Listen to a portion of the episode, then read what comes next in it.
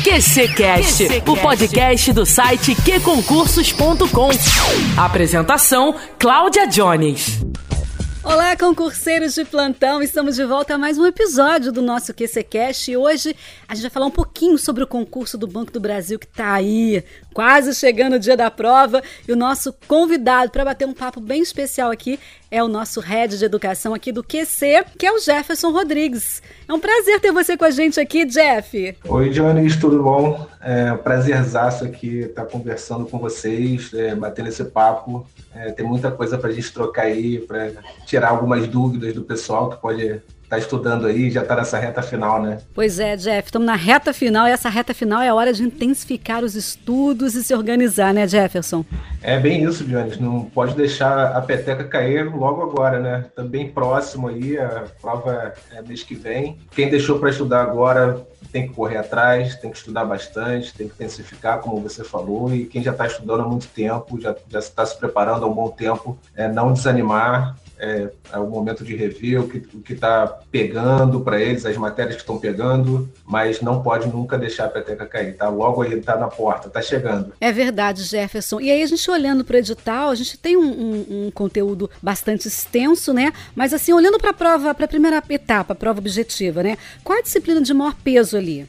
Para onde que você acha que o concurseiro deve é, é, é, demandar mais esforço? Então, Jones, nessa primeira etapa da prova são 70 questões de múltipla escolha, né? É, 25 de conhecimentos básicos e 45 de conhecimentos específicos. Bom, em conhecimentos básicos, as questões de português e matemática são as que valem mais pontos. É bom tomar cuidado, né? Prestar bem atenção. Cada questão vale um e meio. Língua inglesa e atualidades do mercado financeiro vale um ponto cada questão. Já em conhecimentos específicos, todas as questões valem um ponto e meio. O que chama atenção aqui é, é a quantidade de questões para cada matéria.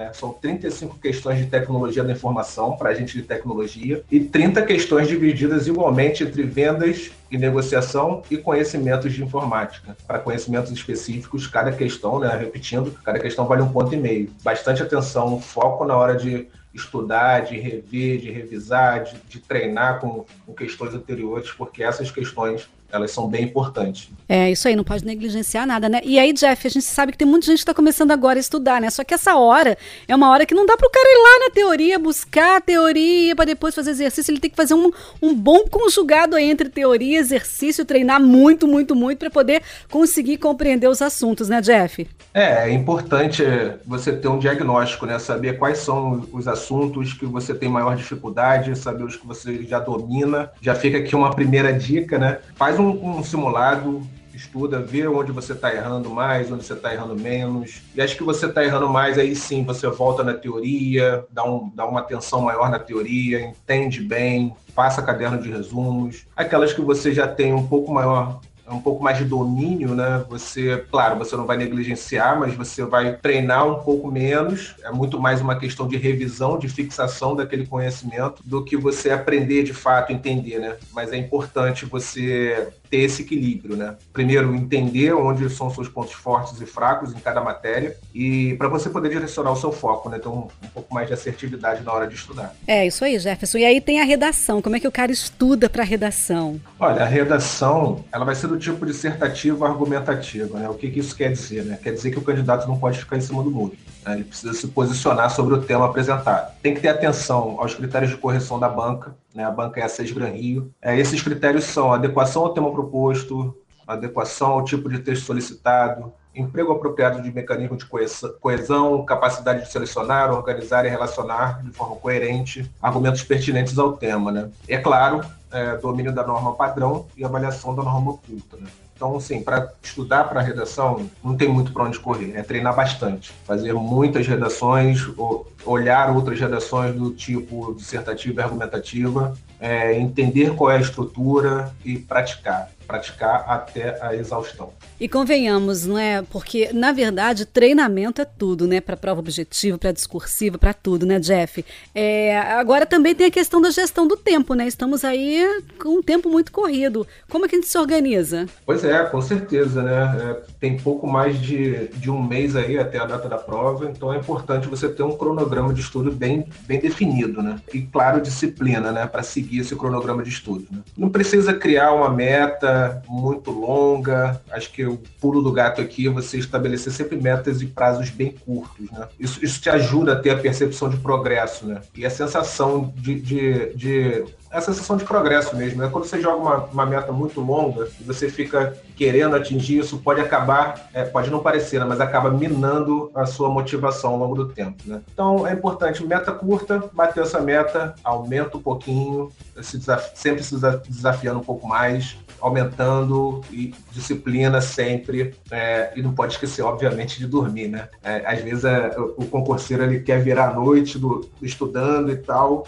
mas é importante ter uma boa noite de sono, que é nesse momento que você vai acabar fixando todo o conhecimento. É fundamental que você esteja descansado, né? até para você voltar no dia seguinte com gás total para continuar sua rotina de estudos. Né? E treinar sempre, né? É isso, Jeff. Descansar é fundamental para poder, né, todo aquele conteúdo que você estudou e ali, né, sedimentando no seu cérebro. É para ficar com medo da Sesgran Rio ou ela é uma banca tranquila? Não, medo não, não precisa ficar com medo, mas precisa entender é, como que a banca, né, é, aborda os assuntos em, em cada certame. Para isso, é, a gente treina bastante com provas anteriores é, da mesma banca, é, do mesmo certame. É, a, a Gran Rio ela costuma trabalhar com, com provas de múltipla escolha, cinco alternativas e somente uma correta. Um ponto aqui de atenção é que candidatos com aproveitamento inferior a 50% do total da pontuação estarão eliminados. Né? É, está lá no edital, é importante levar isso em consideração. E aí, para fazer aquela continha, entender bem como é que funciona a questão da pontuação lá. Né? Não pode zerar nenhuma das disciplinas também, porque isso também vai eliminar é, o candidato. Agora, a gente está quase chegando realmente. Né? Eu queria que você deixasse aqui as dicas finais para essa reta final, para quem já começou a estudar faz tempo, para quem não começou a estudar faz tempo, para quem já está dominando, para quem está desesperado. O que, que você fala aí para esse povo todo aí? É, acho que é um, é um pouco de tudo que a gente, que a gente falou aqui nesse nosso bate-papo, né? Acho que o primeiro passo é entender bem o edital, ler, saber exatamente qual é a regra do jogo, né? Depois disso, aquele diagnóstico que a gente falou mais cedo, né? Saber, tá, beleza, quais são as disciplinas que eu estou indo bem, quais as que eu preciso focar um pouco mais, preciso me aprofundar um pouco mais. É, mas isso você só vai saber, só vai conseguir fazer esse diagnóstico você treinando com questões de, de concursos anteriores, né? É fundamental essa prática para você ter aquela percepção de progresso que a gente falou, né? É, tá, beleza, fiz o primeiro simulado, fui bem nesse, nessa disciplina, não fui tão bem na outra disciplina, próximo simulado dá, um, dá uma comparação, dá uma, sempre uma olhada no, no gabarito comentado, né, dos nossos professores aqui no QC. Ter esse cronograma de estudo, manter essa cadência de estudos é, é importante, de novo, né, falando de novo das metas, né, metas curtas e sempre se desafiando, né, então se hoje eu pratiquei com 100 questões, amanhã eu vou para 200 e, e, no dia seguinte eu aumento um pouco mais e, e por aí vai, né? É, acho que aqui no que a gente tem uma série de ferramentas que ajudam bastante, né? Eu posso citar aqui guias de estudo, estudo dirigido, que vão dar aí o caminho das pedras, para você entender mais ou menos a teoria, também a prática, né? Fazendo sempre o link da teoria com a prática e a revisão. É, e lá no dia da prova, né? Sempre chegar com antecedência, gente né, para dar tempo da adrenalina baixar, você chegar calmo, para poder resolver tranquilo a prova, para não ter nenhuma pegadinha, né? Boa alimentação, boa noite de sono também ajuda bastante. E é isso, né? Eu posso dizer agora que são bons estudos, é, boa sorte e, de novo, né? Não deixar a peteca cair, falta um pouquinho mais de um mês, né? a prova está chegando, então estudem e vamos correr atrás desse sonho aí. Bacana, Jefferson. Depois a gente vai falar com os aprovados nossos aqui, né?